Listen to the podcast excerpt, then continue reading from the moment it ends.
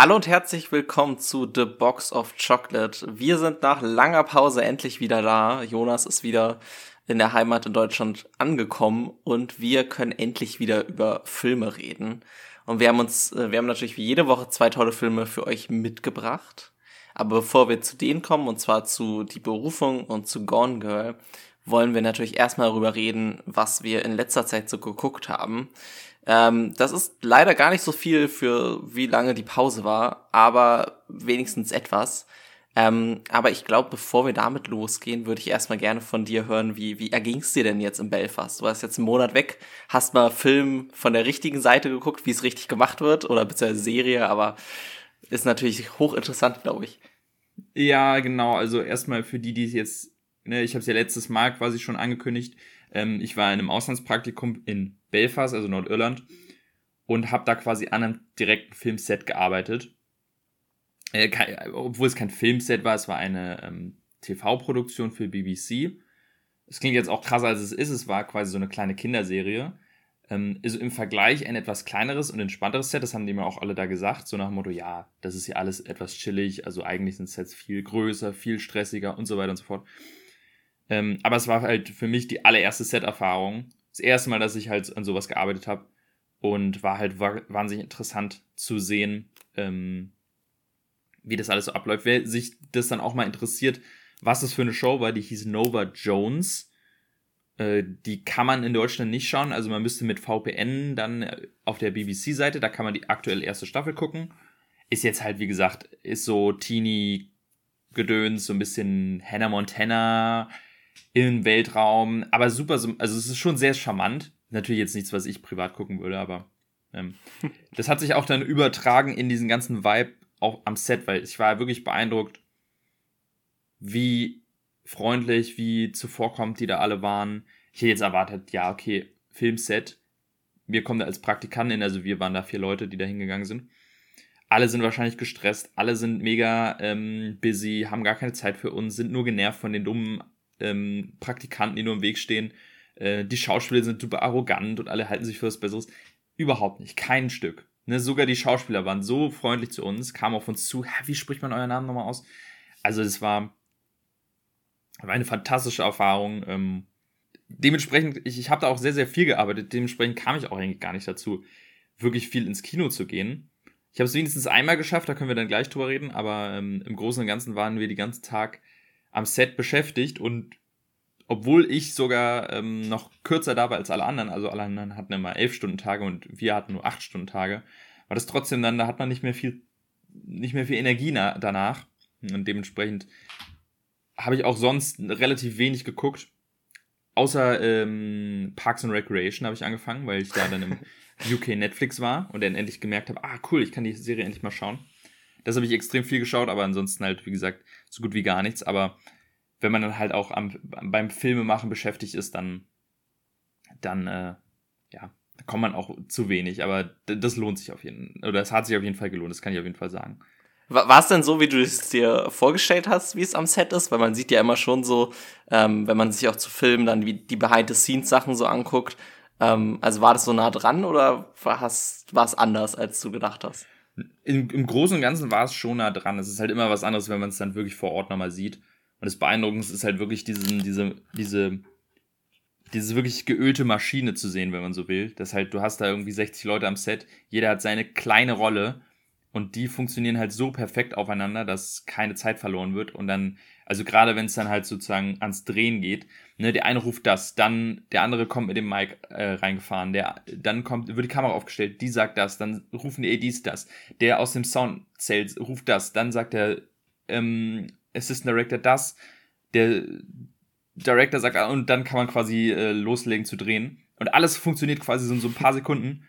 Also so, da, da war ich jedes Mal so, wahnsinnig beeindruckt davon, wie schnell quasi auch Leute sofort ihre schnell ihre kleine Aufgabe machen. Die, die so es wird kurz nicht geshootet, sofort kommt die Maske rein ähm, und und pudert noch mal nach oder das Kostüm näht noch mal was schnell zusammen und alle sind sofort wieder raus und es geht weiter. Also es ist diese Professionalität zu sehen und dieses hm. dieses dieses wie gesagt diese Harmonie von von Zusammenarbeit ist irgendwie total geil. Und das dann quasi zu sehen, wie dann am Ende ein Produkt entsteht, finde ich, ähm, ist irgendwie wahnsinnig faszinierend für mich, ich weiß auch nicht. Also das dann nochmal im eigenen Leib zu sehen und auch so das Gefühl zu haben, hey, ich war Teil davon. Ich meine, wir haben jetzt ja nicht viel gemacht, je nachdem, in welchem Department man war. Es gab halt vier Departments, wo wir teilnehmen konnten. Jede Woche äh, wurde gewechselt. Und in ein, ein paar Departments konntest du halt gar nichts machen, so Sound zum Beispiel. Weil die konnten nicht schlecht quasi die Tonangel in die Hand drücken, weil wenn du den Ton verkackt hast, dann muss der ganze Take nochmal gemacht werden. Und das ist natürlich, will niemand. Also vor allem ich wollte nicht der Grund sein, warum ein, ein Take wiederholt werden muss. Aber zum Beispiel bei Props konntest du dann helfen, Sachen zu tragen, irgendwo ranzuschrauben, durchzufegen, was weiß ich. Bei EDs konntest du helfen, hier, geh mal dem Schauspieler her, bring den mal her, sag, sag dem mal Bescheid das, bring mir mal das und so. Also das, ähm, oh ja, und wie gesagt, generell der Ton immer halt wahnsinnig freundlich. Ich glaube, das ist auch so ein bisschen, ein bisschen die irische Art, habe ich so das mhm. Gefühl, weil generell muss man sagen, waren da alle so freundlich im Vergleich zu, ich meine, okay, ich bin in Berlin groß geworden. ja, und ähm, man kennt es gar nicht mehr anders und ähm, das dann auch mal zu sehen, wie gesagt, äh, das ist jetzt vielleicht auch nicht repräsentativ für wirklich ein Filmset, weil, wie gesagt, die waren alle ein bisschen gechillt. Es war ja. eine Kinderserie, niemand hat sich dazu ernst genommen. Es war jetzt auch nicht so nach Motto, oh, wir machen ja Kunst, das muss ja alles perfekt sein. Sondern es war halt so, ja, es ist eine kleine BBC-Produktion. Äh, wir haben nicht so das größte Budget. Ähm, who cares so ein bisschen? Es ist, es ist Kindershow. Ja. Und dementsprechend waren alle ein bisschen locker und ich glaube, wenn du da an einem Set bist mit einem, ja, so ein bisschen so, so einem krassen Regisseur, der dann auch mal so ein Take halt fünfmal oder sechs oder sieben oder achthundert Mal dreht, damit er perfekt ist und alle am Set eigentlich komplett Überstunden machen müssen. Deswegen, das ist, glaube ich, ein anderer Vibe. Hm. Aber ansonsten war das halt so sehr entspannt und dementsprechend wirklich eine wahnsinnig tolle Erfahrung. Das jetzt auch mal, auch mal so. Und tatsächlich merke ich jetzt auch, jetzt, wo ich Filme immer gucke, man hat einen anderen Blick drauf tatsächlich. In gewisser Weise. Man fängt an zu sehen, ah, okay, so sah wahrscheinlich das Set aus da war schon die Kamera und ah, da oben im, im Shot quasi sieht man ihn nicht, aber da kommt das Boom-Mic quasi da gerade äh, über den Kopf gefahren. Also es ist irgendwie schon lustig zu sehen, wie, wie schnell das, wie schnell man diesen Blick verändert, wenn man selber mal dran gearbeitet hat. Ja, krass. Ja, cool. Ähm, aber du hast ja gesagt, du warst wenigstens einmal im Kino, ne?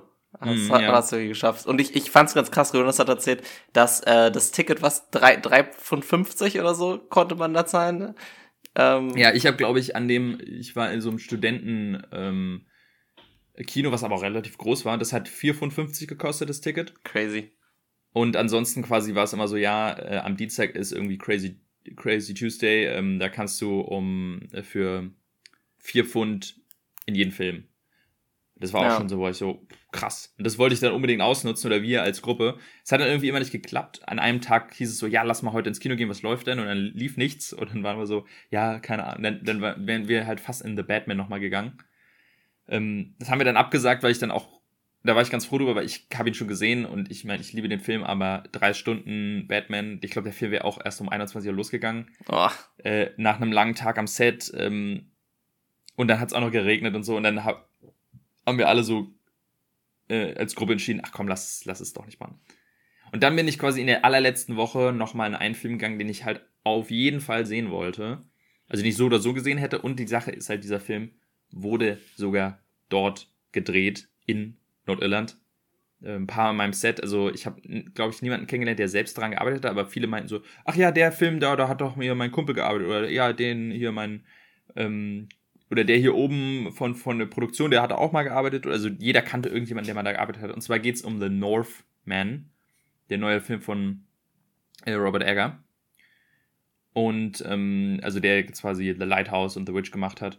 Hast du ihn eigentlich schon gesehen? Nee, oder? Nee, nee. Ich habe es mhm. ähm, leider nicht geschafft. Auch aus dem Grund, weil ich ihn eigentlich in OV gucken wollte und er dann bei uns nicht mehr in OV lief und dadurch dann mhm. irgendwie ja. Ähm, und die Kritiken tatsächlich auch nicht so gut waren und irgendwie dadurch meine Motivation ein bisschen gesunken war. Ja, ja mit OV hatte ich ja kein Problem. Da hatte ich ja nicht wirklich the choice. Ähm, ich ich habe ihn äh, gesehen und der, ich fand ihn auch echt ziemlich cool. Man muss halt sagen, erstmal von der Story her bringt er eigentlich gar nichts. Also es ist eine ganz klassische Rachegeschichte und mehr auch nicht. Also da ist wirklich, wirklich nichts, was man irgendwie hervorheben könnte.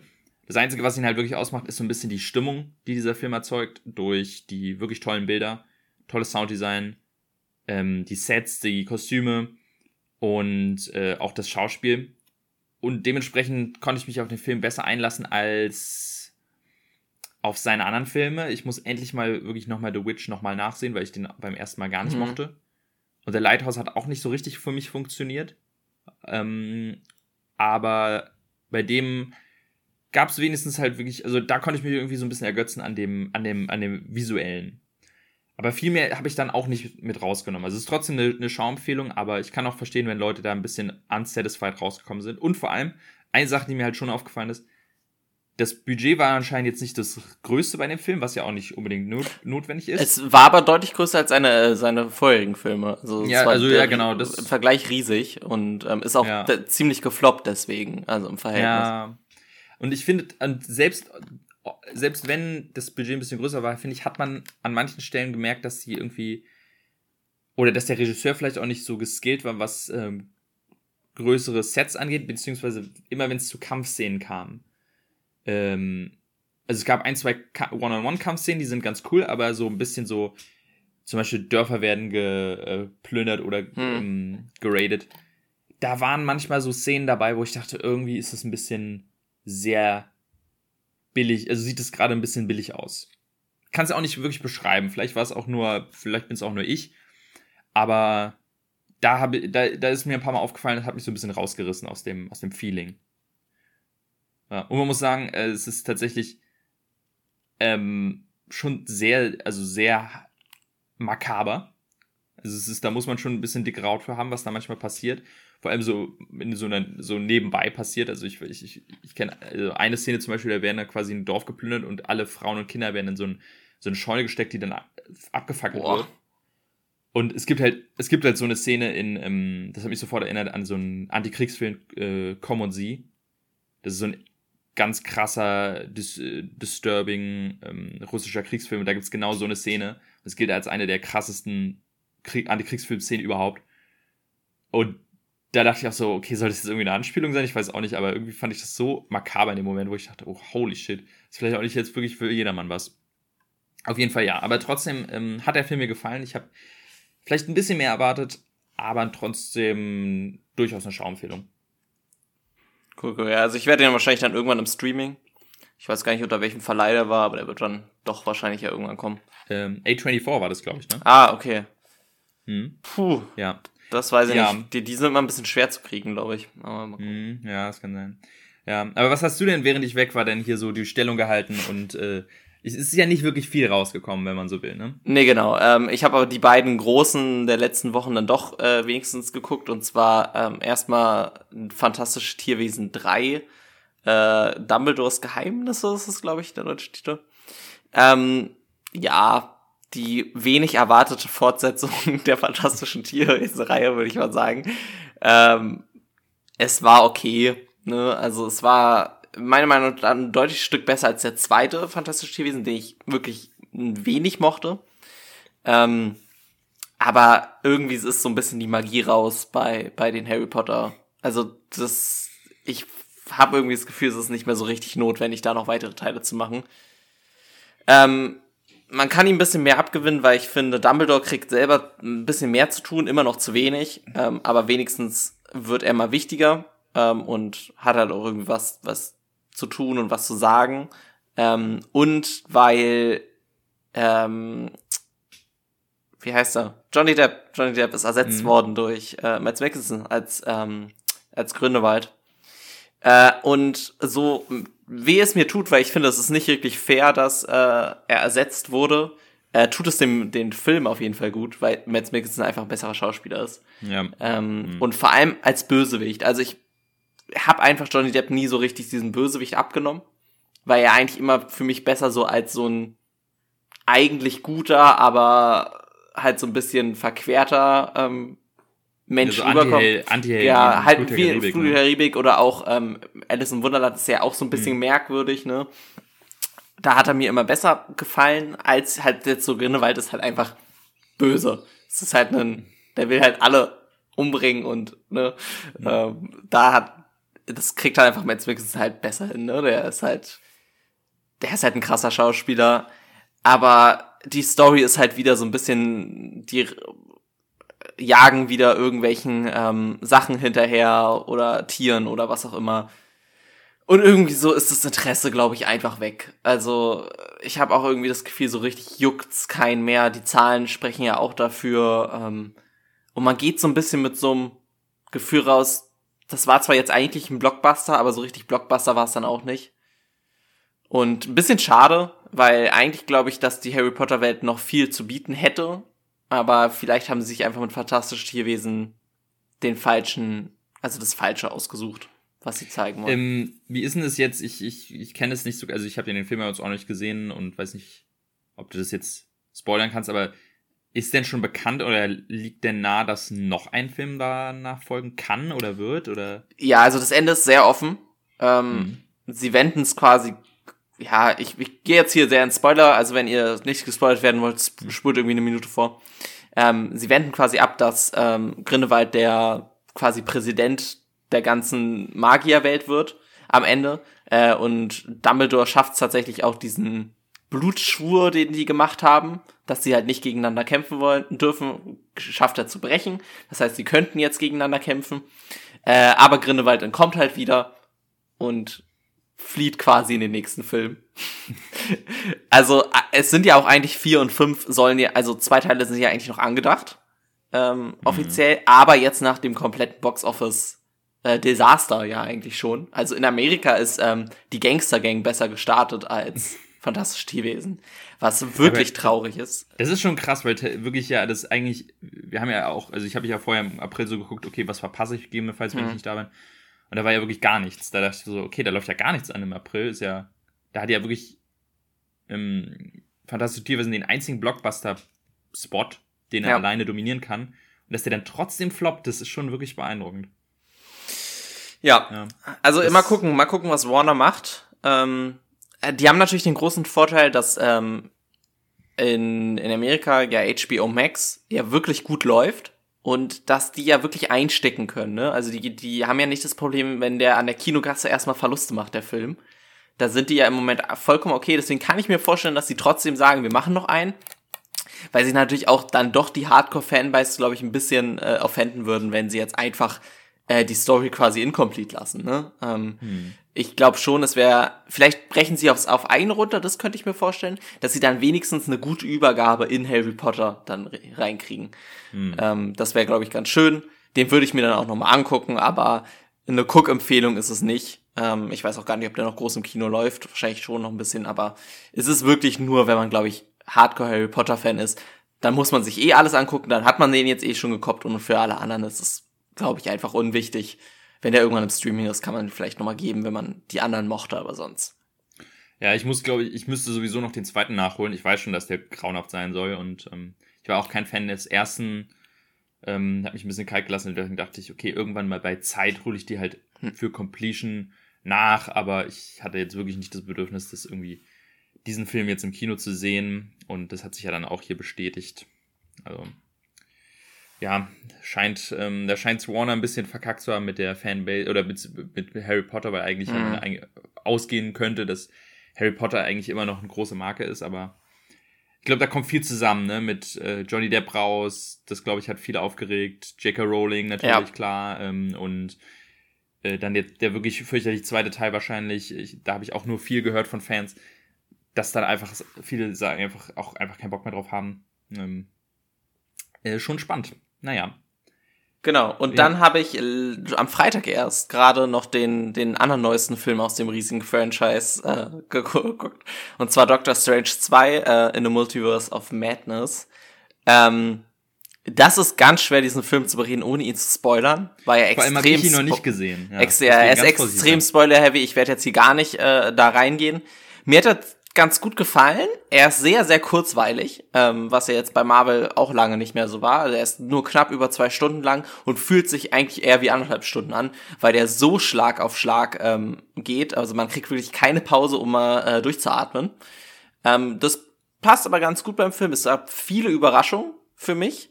Ähm, es ist natürlich wieder ein Film, man muss sehr viel geguckt haben.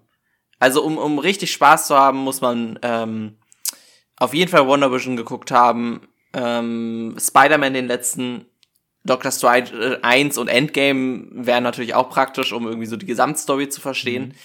Ähm, Und What If, ne? What und, If, die eine genau, Folge what, ja, What If ist so ein bisschen, es hilft, aber ich glaube, es wäre tatsächlich funktionieren manche Momente besser, wenn man What If nicht geguckt hat, komischerweise. Ah, okay. Also, das ist so ein bisschen, es ist nicht unbedingt notwendig, meiner Meinung nach. Ähm, aber ja, also es ist für alle Marvel-Fans ist es ein Top-Film. Mir hat Spider-Man ein bisschen zuletzt ein bisschen besser gefallen. Ähm, er, ich hatte, weil ich halt, glaube ich, auch sehr hohe Erwartungen jetzt an, an Doctor Strange hatte, weil ich so dachte, ja, Multiverse, das wird jetzt so richtig Mindfuck, so du musst richtig viel mitdenken und dann ist er doch ziemlich simpel am Ende. Dann ist er doch relativ einfach zu folgen, was, glaube ich, vielen dann gefällt. Was vielen nicht gefallen wird, ist, dass er sehr in die Horrorrichtung geht. Es gibt, gibt einige sehr dunkle Sachen und auch einige Jumpscares. Er hat ja, also in, in manchen Szenen mhm. dachte ich schon so, ja, das FSK 12, da haben sie sich aber bei der FSK, glaube glaub ich, ganz gut bezahlt. Ähm, ähm, aber es ist halt auch immer ganz cool, ne? Ich meine, die Marvel-Fanbase ja, ist, ist jetzt älter geworden mittlerweile. Ich meine, die Filme gibt es jetzt seit was, 15 Jahren geführt. Es ist auch, finde ich, vollkommen okay, dass man jetzt mal auch in die Richtung geht. Aber vielleicht seinen 8, 9, 10-jährigen Sohn oder Tochter sollte man vielleicht nicht unbedingt in den Film mitnehmen. Ja, aber das habe ich, genau das habe ich mir erhofft von dem Film. Ähm, da bin ich auch mal gespannt. Ich sehe nämlich nächste, also heute genau in einer Woche, wenn wir aufnehmen, mit ähm, unter anderem meiner Freundin und die ist eigentlich, was so Horror angeht, sehr, sehr schreckhaft. Und ich meinte auch schon zu ihr, bist du sicher, dass du in diesen Film gehst, ähm, mitkommen möchtest? Weil, wie gesagt, das ist eher so Horror. Und sie sagt, ja, naja, ich mag doch Doctor Strange gern, das wird schon.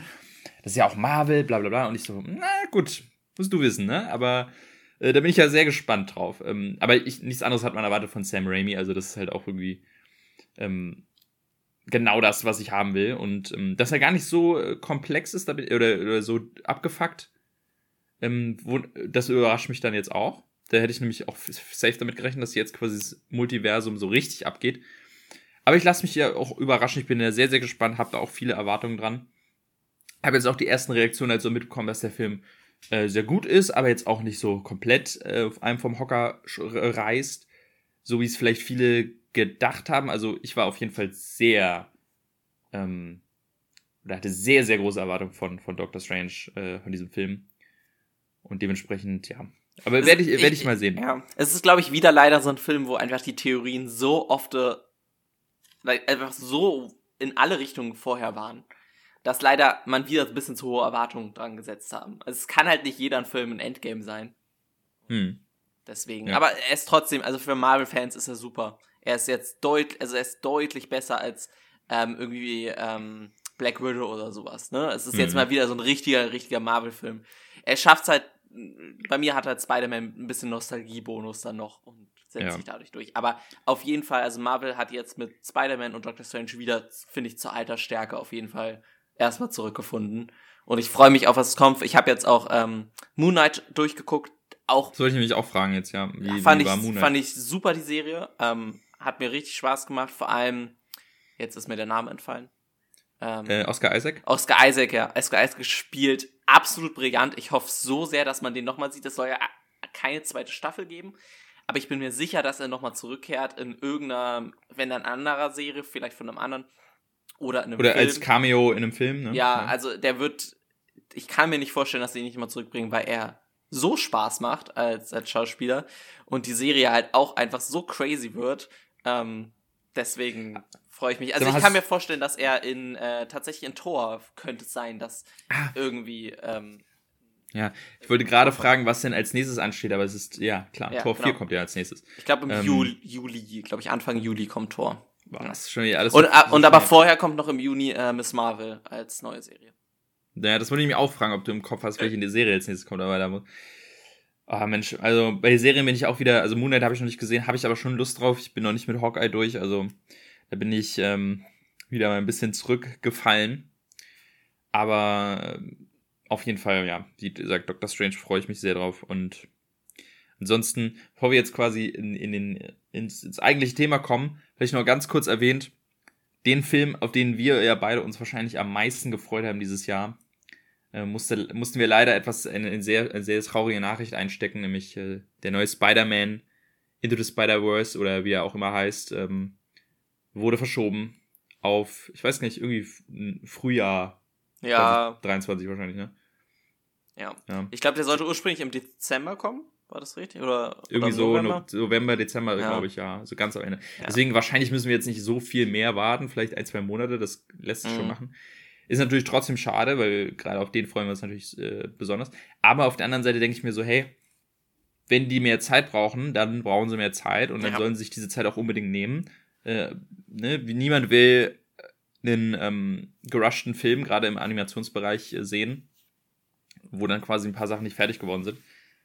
Also, ne, wir haben jetzt, äh, wann kam der erste Spider-Verse 2018? Also wir haben jetzt vier mhm. Jahre darauf gewartet. Ähm, vier Jahre schon, holy shit. Ja.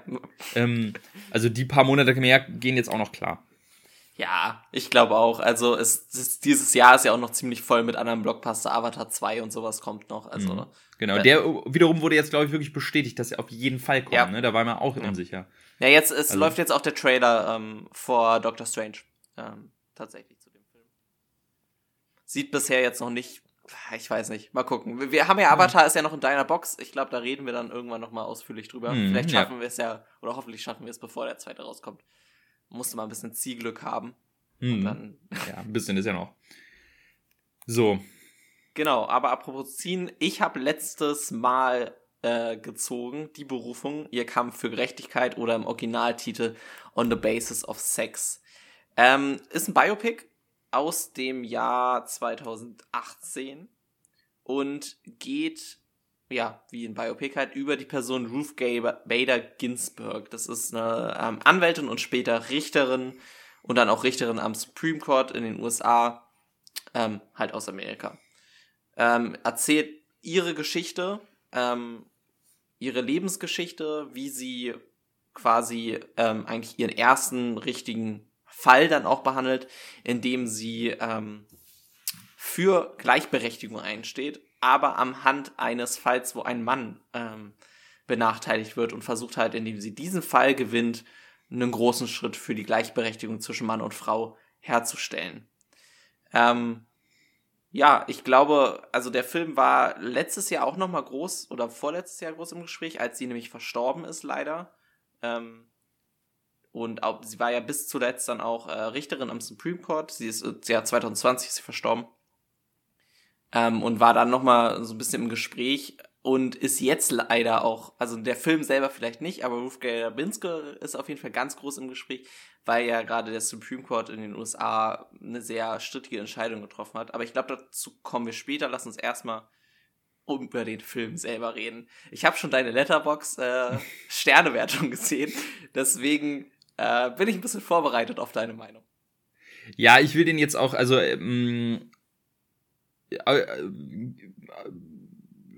du solltest dich nicht zu sehr auf die Sternebewertung einschießen, weil im Großen und Ganzen finde ich den Film schon nicht schlecht. Also das ist äh, auf jeden Fall ein gut gemachter Film. Es ist eigentlich einfach, einfach, einfach glaube ich, kein Film wirklich für mich. Und es gibt eine Menge Filme, die in diese Sparte rein, ähm, reinfallen, weil es sind so eine Art von Filmen und diese Art von Biopics, die jetzt so ein Thema behandeln, wo du eigentlich nicht wirklich was gegen sagen kannst. so gefühlt. Also man hat Angst, den Film nicht, wenn man den Film nicht, äh, nicht gut findet, sofort dazustehen wie, ja, aber das ist so ein total wichtiges Thema. Und ich so, ja, ja, stimmt schon, aber ich fand den Film aber nicht so spannend. Also, ähm, so ein ähnliches Ding hatte ich zum Beispiel bei Hidden Figures. Ähm, mhm. Der hat für mich genau dieselben Vibes für mich gehabt, so nach Motto, ja, wichtiges Thema, total toll, ähm, aber ich fand ihn langweilig, sorry. Oder auch Selma auch so ein Ding. Aber mhm. im, im Großen und Ganzen, also, ja, auf jeden Fall ist es halt so ein Film, der, wie gesagt, so ein, der schon seine Message rüberbringt und das quasi auch sehr akkurat erzählt, also so auch für die Leute, die das dann halt, die groß im Thema sind oder für die das wichtig ist. Aber irgendwie holt er mich dann auf einer filmischen Ebene irgendwie nicht so ganz ab, dass ich sage, oh, ich fühle mich da unterhalten, vielleicht auch das falsche Wort bei dem Film, aber irgendwie halt so ein bisschen, ja, also ein Film, der mich einfach nicht so ganz mitreißt. Und dann denke ich mir so, okay, vielleicht bin ich auch nicht die Zielgruppe dafür. Aber im Umkehrschluss denke ich mir dann auch, müsste der Film nicht eigentlich genau schaffen, die Leute, die sich. Ich will jetzt nicht sagen, dass ich mich nicht für das Thema interessiere, weil das stimmt eigentlich nicht, aber äh, es wäre ja eigentlich schon sinnvoll für so einen Film eigentlich versuchen, alle mit abzuholen. Gerade die, die eigentlich keinen Bock auf das Thema haben, aber deswegen fühle ich mich da ein bisschen ja, ist halt irgendwie einfach nicht so ein Film für mich. Und das, das war auch der Grund, warum ich ihn damals, glaube ich, als er rauskam, nicht im Kino gesehen habe, weil ich genau wusste, okay, das wird so ein Film wie halt Hidden Figures, wie Selma, den ich einfach mhm. gucke, mir denke, ja, wichtiges Thema, aber den direkt wieder rauslösche aus meinem Gedanken. Wie geht's denn bei dir? Ja, also ich, ich habe halt so ein bisschen eine andere Position, weil ich halt äh, mich sehr für dieses Thema eh interessiere. Also, hm. also bei mir kommt es auch so ein bisschen, ich war ja in Amerika im Auslandsjahr und habe da auch in der Schule einen Kurs genommen, der vor allem ähm, US History behandelt ähm, hat und halt auch dieses Thema auch quasi mit aufgenommen hat. Ähm, und ich weiß nicht, ich habe allgemein so ein bisschen für dieses sehr verkorkste ähm, politische System in den USA eh so ein, so ein Schwachpunkt. Ich, mich, mhm. ich habe großes Interesse. Ich habe auch äh, meine, meine mündliche Abi ähm, Prüfung quasi oder Präsentation da in die Richtung gehalten. Äh, und bin da halt so ganz anders. Mich hat der Film halt schon in dem Moment abgeholt, in dem Moment, wo es halt darum geht. So. Ähm, ja, wo ich wo es mir gerade einfällt, wo er mich nämlich auch dran erinnert, war Try of the Chicago Seven. Da ja. hatten wir ähnliches Problem ja. oder ähnliches Ding, dass du ja. den total toll fandst und ich nicht so. Also da sieht man mal. Ja, Try of the Chicago Seven ist ja eh sehr ähnlich, ne? Also es ist ja beides mhm. so ein, so ein Courtroom-Drama, wenn man das so nennen kann, mhm. ähm, wo es ja primär dann um das, den Gerichtsprozess geht. Ähm, wo beide auch so ein bisschen das Problem haben, dass der erste Teil des Films sehr gerusht ist.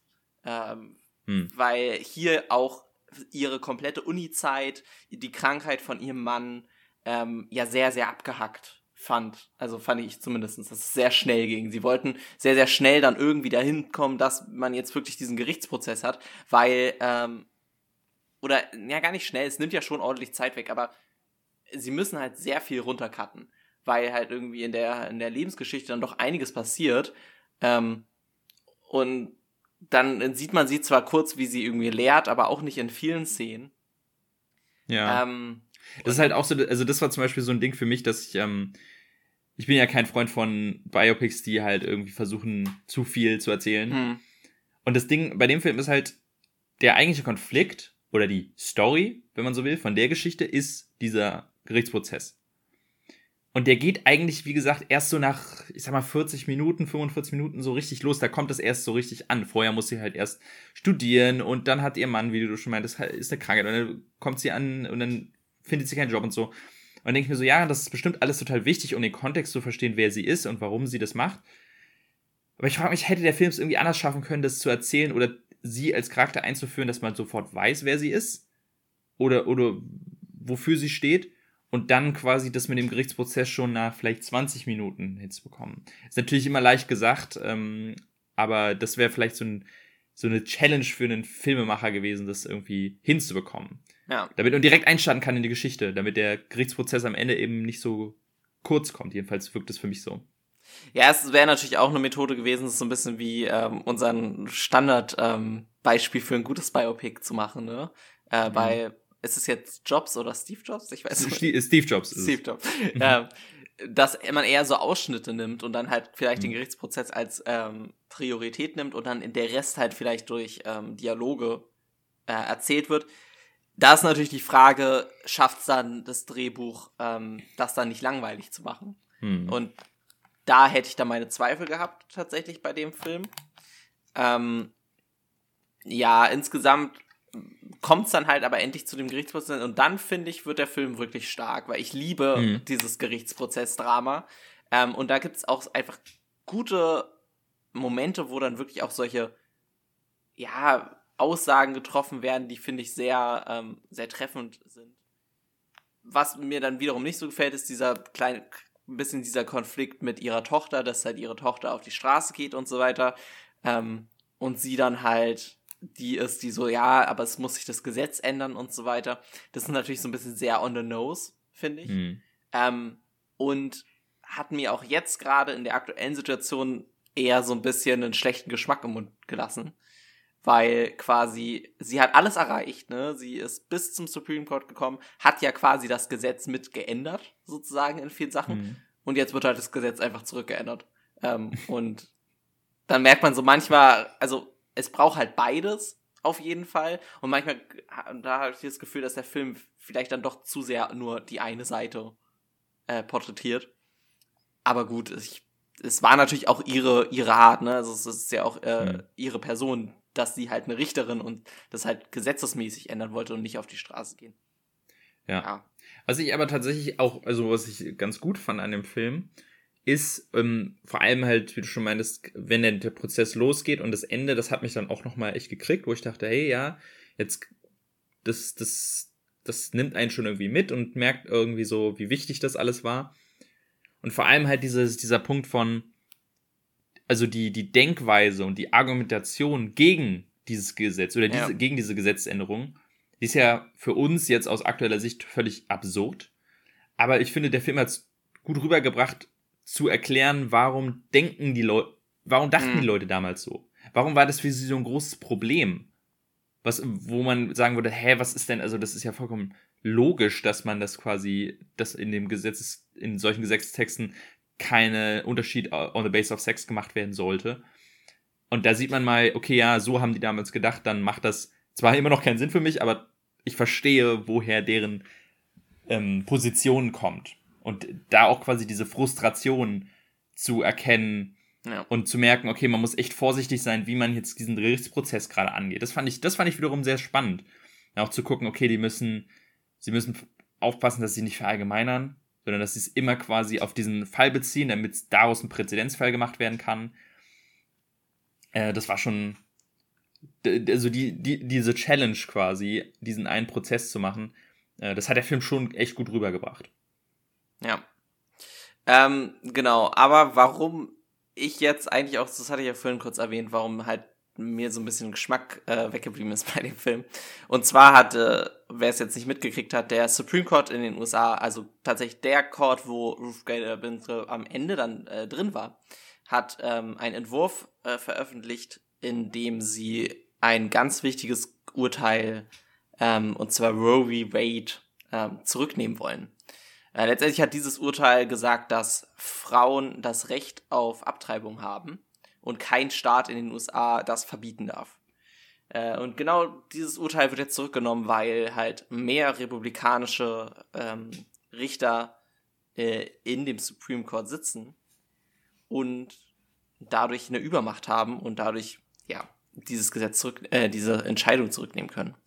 Und jetzt ist tatsächlich leider diese, ja, letztendlich diese Person von Bader Ginsburg wird jetzt deutlich schlechter dargestellt äh, als vorher, weil Obama tatsächlich damals sie darum gebeten hat, zurückzutreten, damit er jemand Jüngeren annennen kann, damit sie nicht stirbt, während ein Republikaner Präsident ist, damit nicht der Republikaner einen neuen Richter ernennen kann.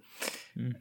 Alles ein bisschen kompliziert, aber ähm, das hat mir halt auch so wieder dieses, was ich vorhin gesagt habe, dass ich es halt echt krass finde, wie dieses System in den USA komplett verkorkst ist. Dass quasi, das sind neun Menschen, die am Supreme Court sitzen, solche Entscheidungen treffen können. Und du brauchst halt nur fünf von, von neun. Mhm.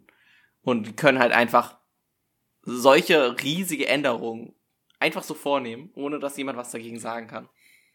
Wenn man das so erzählt, das, das klingt halt echt wie aus so einem, so einem Fantasy, äh, ne? Ja. wie so bei Game of Thrones, der Small Council oder so wo dann irgendwie fünf Leute da sitzen und dann irgendwie entscheiden können, was mit dem kompletten Königreich passiert. Ein bisschen wirkt das so, wenn man das so erzählt. Ja. Also ja, vor, absurd. vor allem sind die Richter auf Lebenszeit ernannt, ne? Also die, die können mhm. quasi, es gibt Impeachment, es gibt einen Weg, das ist aber seit was, 150 Jahren oder so nicht mehr passiert. Das wird auch nicht passieren. Ähm, also letztendlich sind die unangreifbar. Ähm, und ich finde es jetzt echt schwer, also mir hat es dann echt, den, als ich den Film jetzt nochmal geguckt habe, hat mir es echt irgendwie dachte ich so, boah, ja, scheiße, so. Alles für die diese Frau quasi steht. Hm. Ähm, ja, gut, natürlich hat sie viel auch anderes erreicht, aber quasi so ein Riesenteil von, von den Rechten für Frauen wird einfach jetzt gerade ausgelöscht in den USA und es tut einem echt weh. Also mir tat es echt weh. Ich habe richtig schlechtes Gefühl danach gehabt. Ähm, und ja, ich wollte es nur wenigstens mal erwähnt haben, weil das halt im Moment äh, sehr zur Diskussion beiträgt und auch wenn der Film jetzt vielleicht dann doch ein bisschen ähm, wir gemischte Meinungen zum Film haben, lohnt sich allein schon meiner Meinung nach deswegen, den Film mal anzugeguckt zu haben, um wenigstens ein bisschen zu verstehen, wer diese Person ist und jetzt auch nicht nur wegen diesen neuen Ereignissen irgendwie ihre ganze Erinnerung schlecht zu machen. Also, ja, das finde ich ein bisschen schade, wie das gerade mhm. in den mhm. USA abläuft. Ja. Ja, das ist wirklich. Ich, mm, ich finde es ganz spannend. Äh, oder äh, beziehungsweise der Film kam 2018 raus, ne? Ja. Ich kann mich irgendwie daran erinnern, ich dachte nämlich, dass der Film noch gar nicht so alt ist. Ich meine, ist er ja auch nicht, aber Mhm. ich dachte irgendwie, dass er jetzt vor kurzem erst in den Kinos gelief, weil ich mich irgendwie erinnern konnte, dass äh, bei uns in der Klasse quasi auch darüber geredet wurde. Ey, haben Sie den Film, also, ne, irgendwie, Mhm. dass unsere Lehrerin erzählt hat, sie hat den Film gesehen und bla. Ähm, ich Äh. dachte, da geht's immer um den Film und das, wir haben ja erst 2020 unsere Ausbildung angefangen. Ach so. Das weiß ich nicht. Also in Deutschland kam er erst 19 raus, das schon, aber Ja, das Äh, muss ja trotzdem noch vor der März, Pandemie gewesen ja. sein, ja. im März 19 kam der raus. Vielleicht gab es auch einen anderen Film, der so ähnlich. Also ich wusste, es war ein Film über quasi Gleichberechtigung oder irgendwie sowas und ähm, Ah, ich glaube, du meinst den, den Deutschen, ähm, die, oh, wie heißt der? Ich glaube, es ist der Deutsche über die ersten Frauen im Bundestag. Ähm, ah, das kann der sein. den habe ich leider auch nicht geguckt, aber ja, ich Die unbestechlichen, nee, nicht die unbestechlichen. das aber Film, irgendwie aber- sowas, ja. Ja, Ähm, die unangreifbaren, die un ja, ja, irgendwie sowas. Okay, dann war das das dann. Ich, ich hatte irgendwie im Kopf, das war das war der, aber die Unbeugsamen heißt er, der Unbeugsame. die unbeugsamen. Genau, der, der, der kam erst 21 raus, ja. ja, dann war das der. Genau. Den habe ich leider auch noch nicht geguckt, also kann ich jetzt nichts zu sagen, aber Ja. der soll, sehr, soll ziemlich gut gewesen sein. Ja, ja, da habe ich Ähm, auch viel gehört. was auch sonst zu empfehlen ist, es kam, glaube ich, im gleichen Jahr, auch 2018, kam eine sehr großartige Dokumentation über ähm, Äh, ja, ja, R- RBG heißt sie, oder? Genau.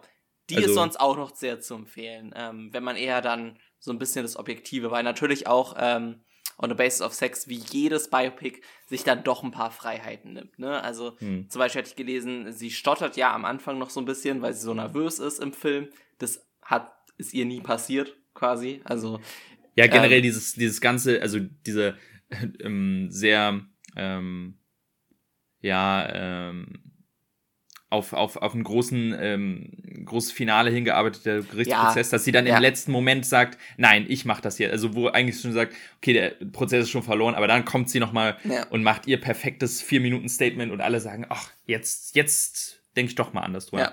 Ist natürlich, da hat man auch schon gemerkt, okay, so war das wahrscheinlich nicht. Also der Prozess war wahrscheinlich auch über Monate. ja, immer, ist ja immer bei ja. solchen. Es gab auch ähm, noch einen anderen Gerichtsprozess, der fast zeitgleich lief, ähm, der viel wichtiger war. Da hat sie aber nicht den Prozess geführt, oder also war sie nicht als Anwältin, sondern sie hat quasi nur die Argumentation geschrieben. Also hat sie Mhm. quasi im Hintergrund gearbeitet.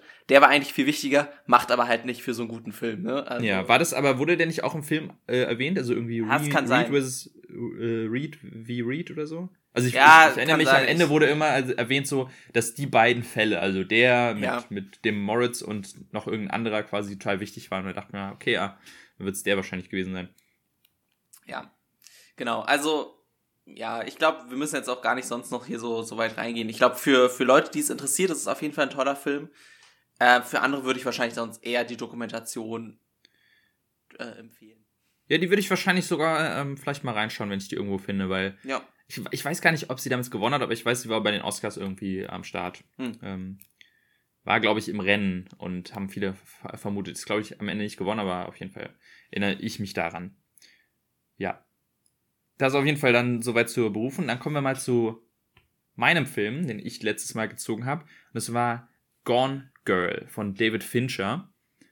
Ein Film, den ich äh, immer mal wieder äh, sehen wollte. Ich habe ihn schon, schon mal gesehen vor Ewigkeiten, aber es war ein Film, den er mir irgendwie immer so ein bisschen, ja, ähm, underwhelming zurückgelassen hat, von wenn man an David Fincher gegangen ist. Und ich, deswegen hatte ich mal Lust, den wieder ähm, zu rewatchen. Auch mal so im ganzen Blick auf, auf David Finchers Werk. Das ist, glaube ich, der erste, den wir hier in Gänze besprechen, abgesehen von Mank, den wir mal bei den Oscars besprochen haben.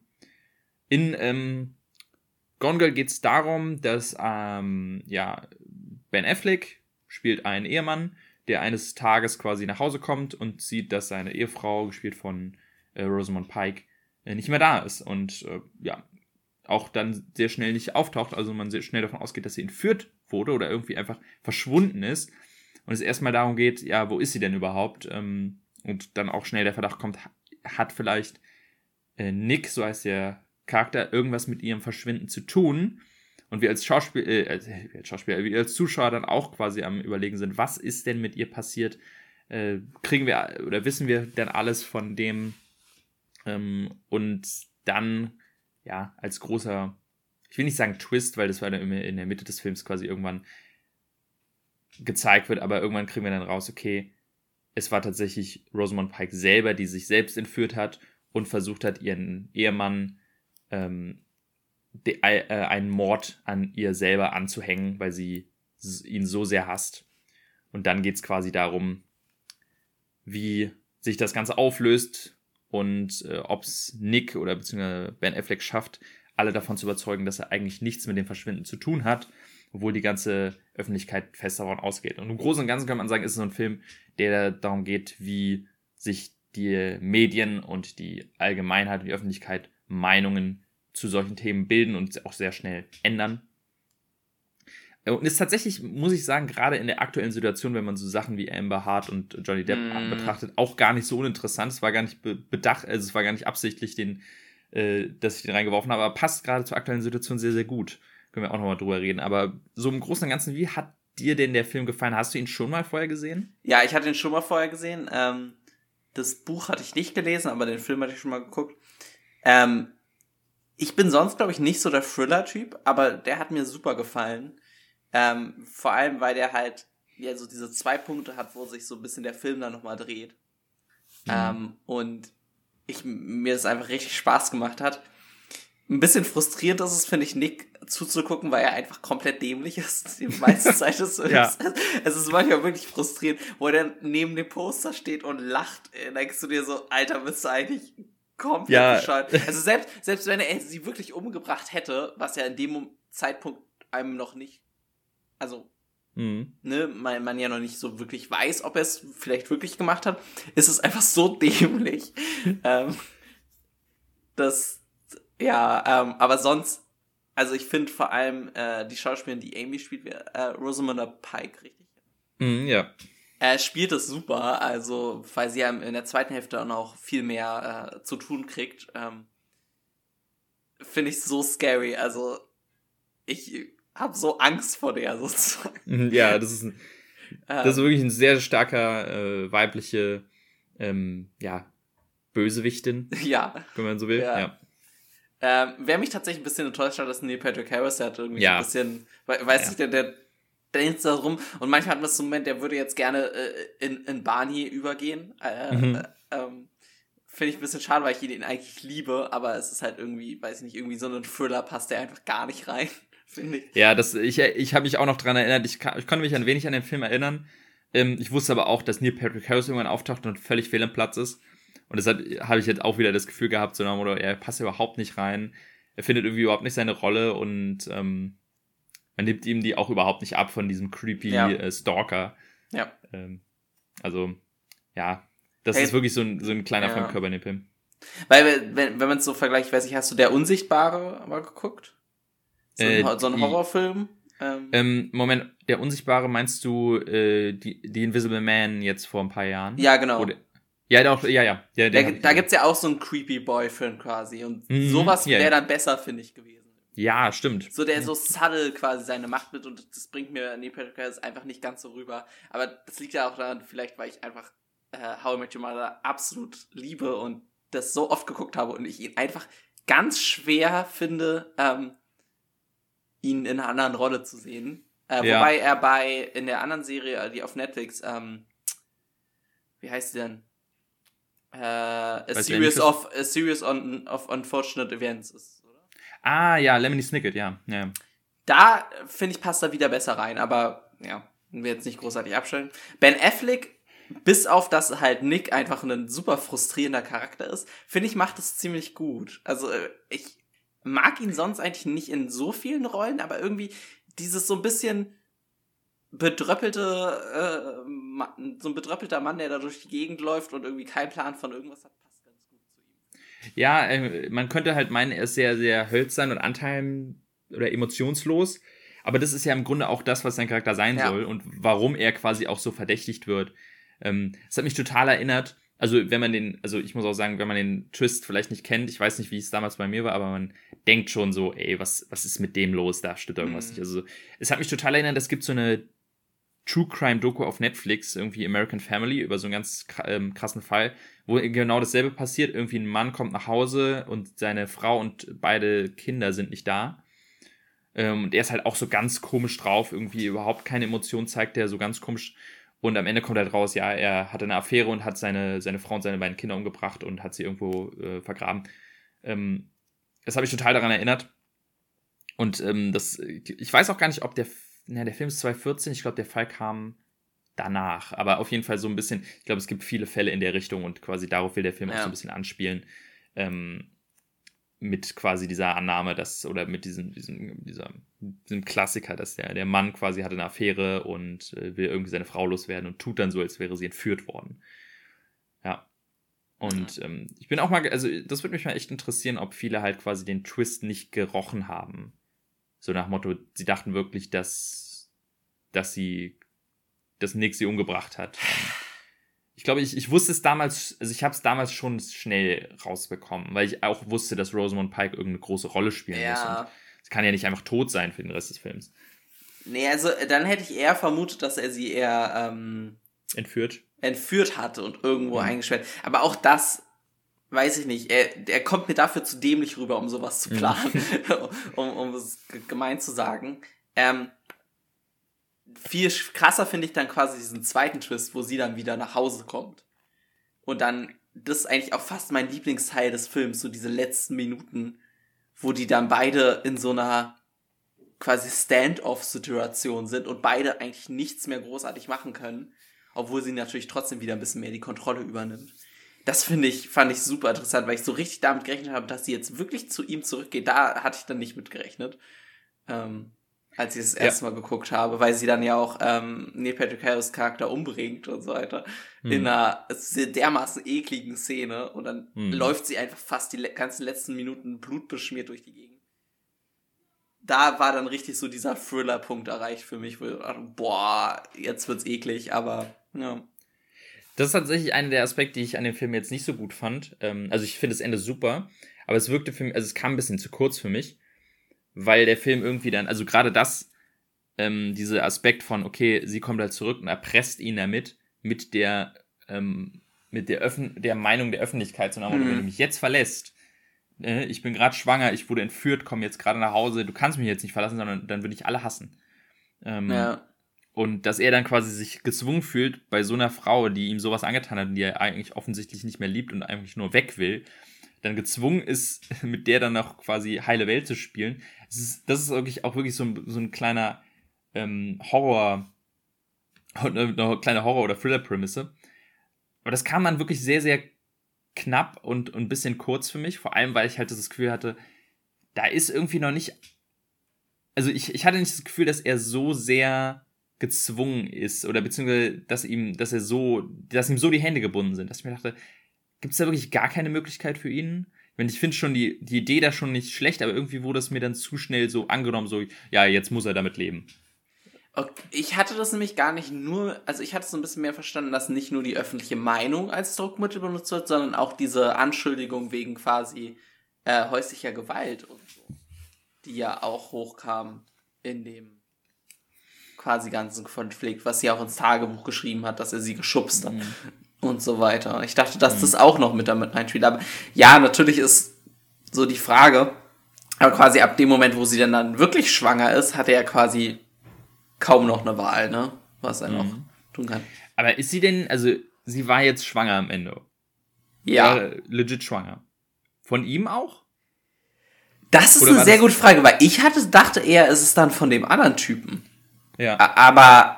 Aber das war ja eigentlich, sie hat ihn ja umgebracht bei bei, beim ersten Mal, ne? Aber nachdem er gekommen ist, glaube ich. Also ja. Ich weiß nicht, ob das der, der, der Gedanke oder der, das Ziel von ihm ist. Ich habe keine Ahnung, aber. Es musste ja so aussehen, als hätte sie vergewaltigt, ja, genau.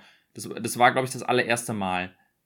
Und das wäre, glaube ich, zu früh. Nee, es wäre zu schnell gewesen, dass sie dann auch schon schwanger ist, aber.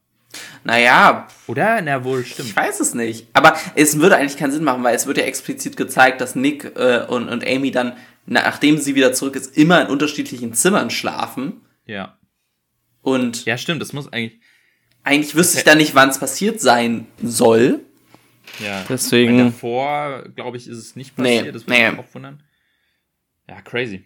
Ähm, Ja, weiß ich auch nicht genau. Da muss ich jetzt, muss ich jetzt auch nochmal nachgucken, ob das wirklich so war. Aber mhm. auf jeden Fall, ich muss sagen, die, die Ah, okay, äh, warte, ich habe hier gerade Wikipedia auf. Äh, eingefrorene Schwärme. Wohl.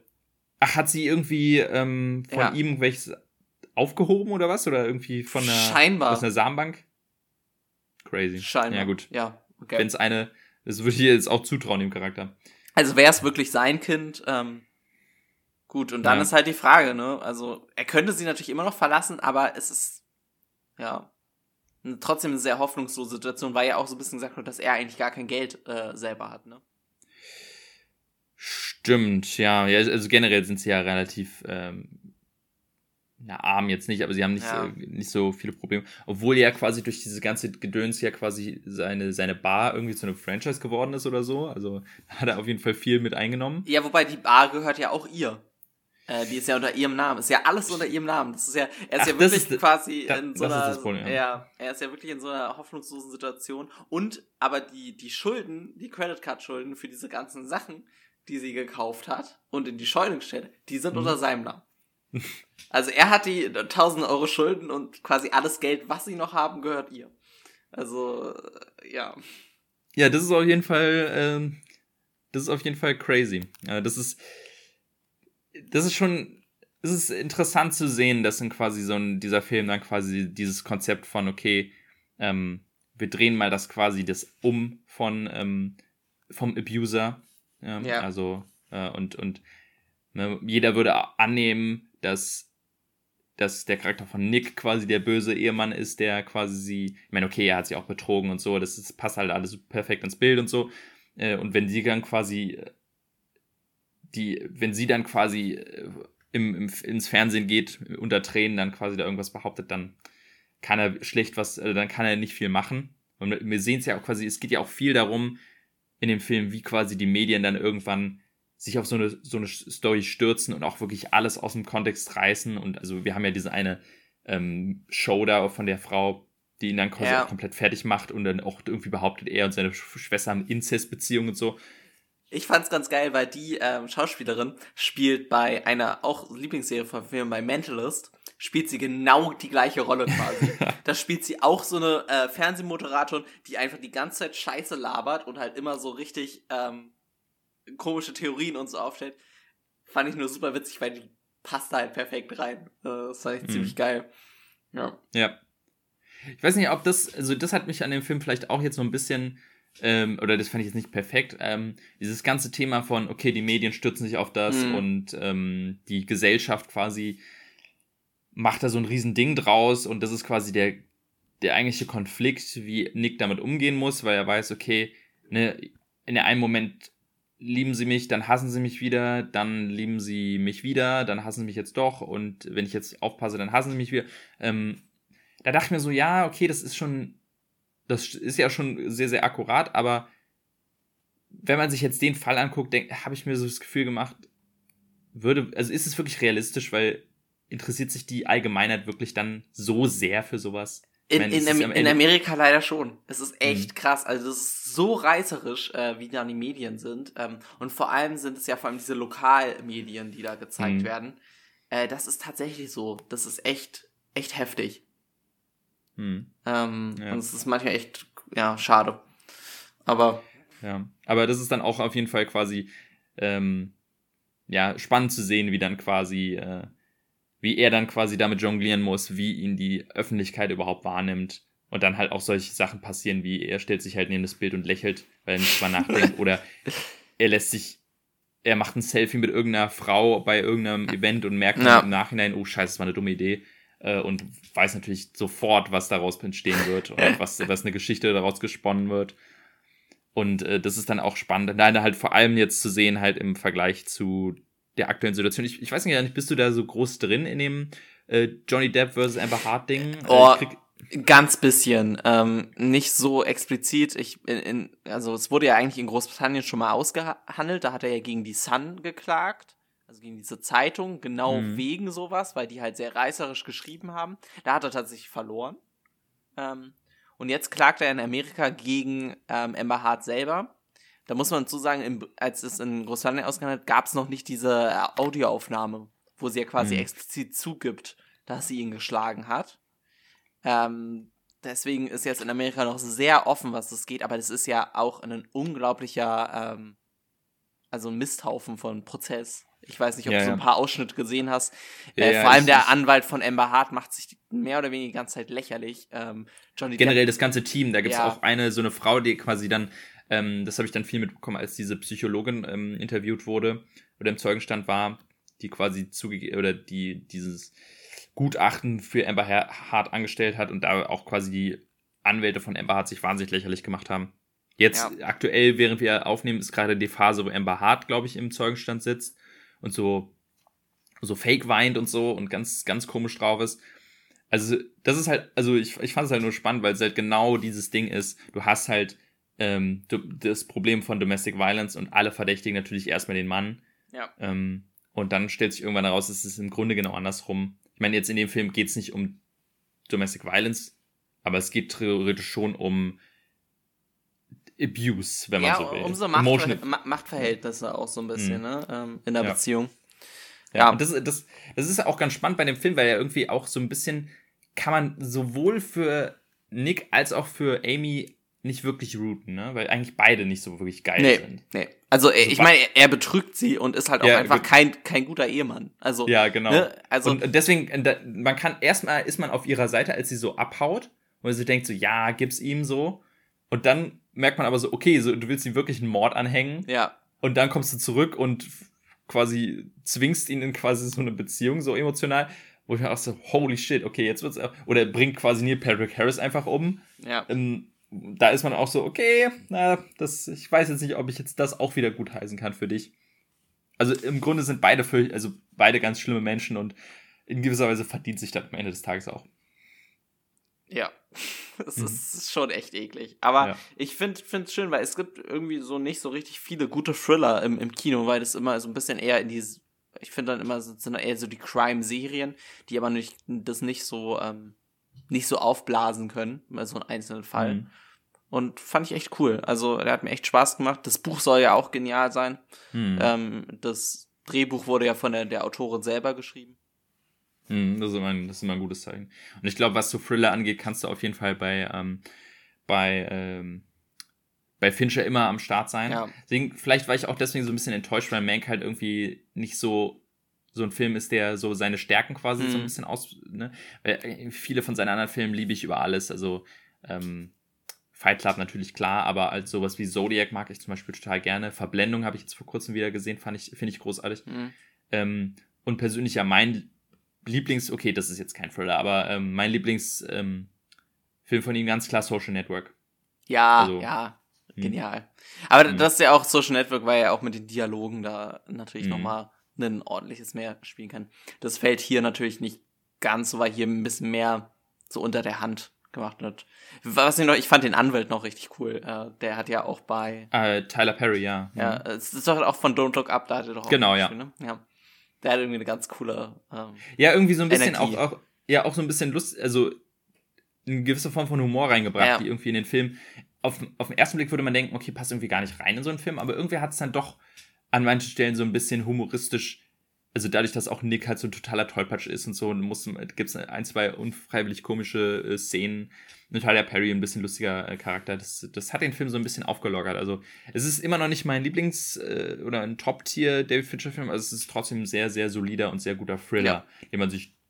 Und ich bin ganz froh, dass ich ihn mal wieder gesehen habe, weil ich äh, den, glaube ich, so schnell von mir aus nicht geguckt hätte. ja.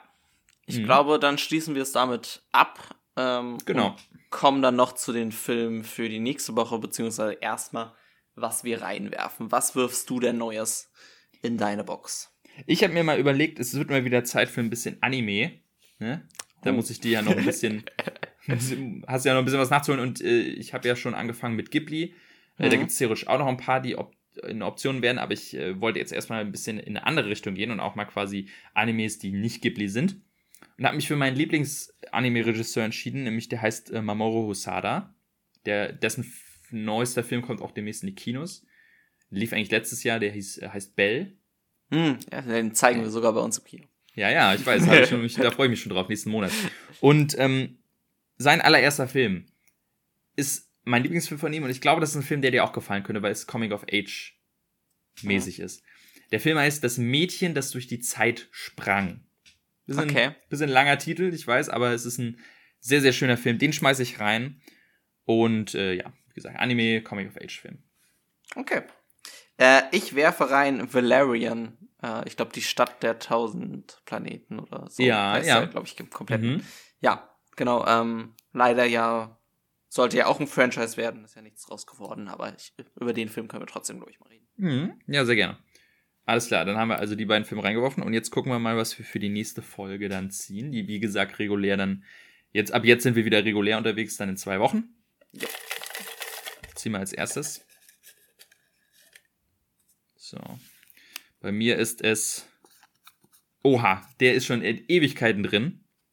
Und äh, jetzt endlich gezogen. Bei mir wird es Toy Story. Ah, ja. Okay. Sehr schön. Zieh hier mal auch ein. Ja, Interstellar habe ich gezogen. Ja, okay. Der ist, glaube ich, den hast du erst vor kurzem reingeworfen, glaube ich. Genau, äh, ich glaube, letztes Mal tatsächlich, nach mhm, Wally. Ja. ja, stimmt. Also haben wir Toy Story und Interstellar. Toy Story logischerweise gibt's auf äh, Disney Plus. Ich äh, weiß gar nicht, ob es Interstellar irgendwo gibt, aber mit Sicherheit auf Netflix oder so. Ho hoffe es mal. Ich muss mal ganz kurz, ähm, mal ganz kurz gucken. Ich habe hier noch mein VPN an, deswegen kann ich gerade nicht sehen, ob es ja im deutschen Netflix ist. Interstellar ist auf Netflix, ja. Ja, das, damit habe ich schon gerechnet. Genau, also den können wir, äh, da ist nicht so schwer ranzukommen. Ja, das ist doch eine, da, da freue ich mich drauf. Toy Story und Interstellar dann für nächste Folge. Und dann werden wir wahrscheinlich auch noch mal ein bisschen äh, tiefer, vielleicht auch eine kleine Spoiler-Warnung äh, raushauen, über Doctor Strange 2 ähm, reden können, weil da habe ich ihn auch gesehen und ich denke mal, da haben wir dann beide so ein bisschen ja. Gesprächsbedarf, dann auch so ein bisschen in Spoiler-Richtung zu gehen. Da müssen wir, glaube ich, da müssen alle durch. ja. ja, ich glaube, alle Marvel-Fans werden ihn bis dahin, also in zwei Wochen. Dann ja, denke ich auch, ja, auf jeden Fall. So, das äh, dann dazu. Dann äh, freuen wir uns auf nächste Folge und äh, bis dann, nicht wahr? Genau. Bis dann. Tschüss. Ciao.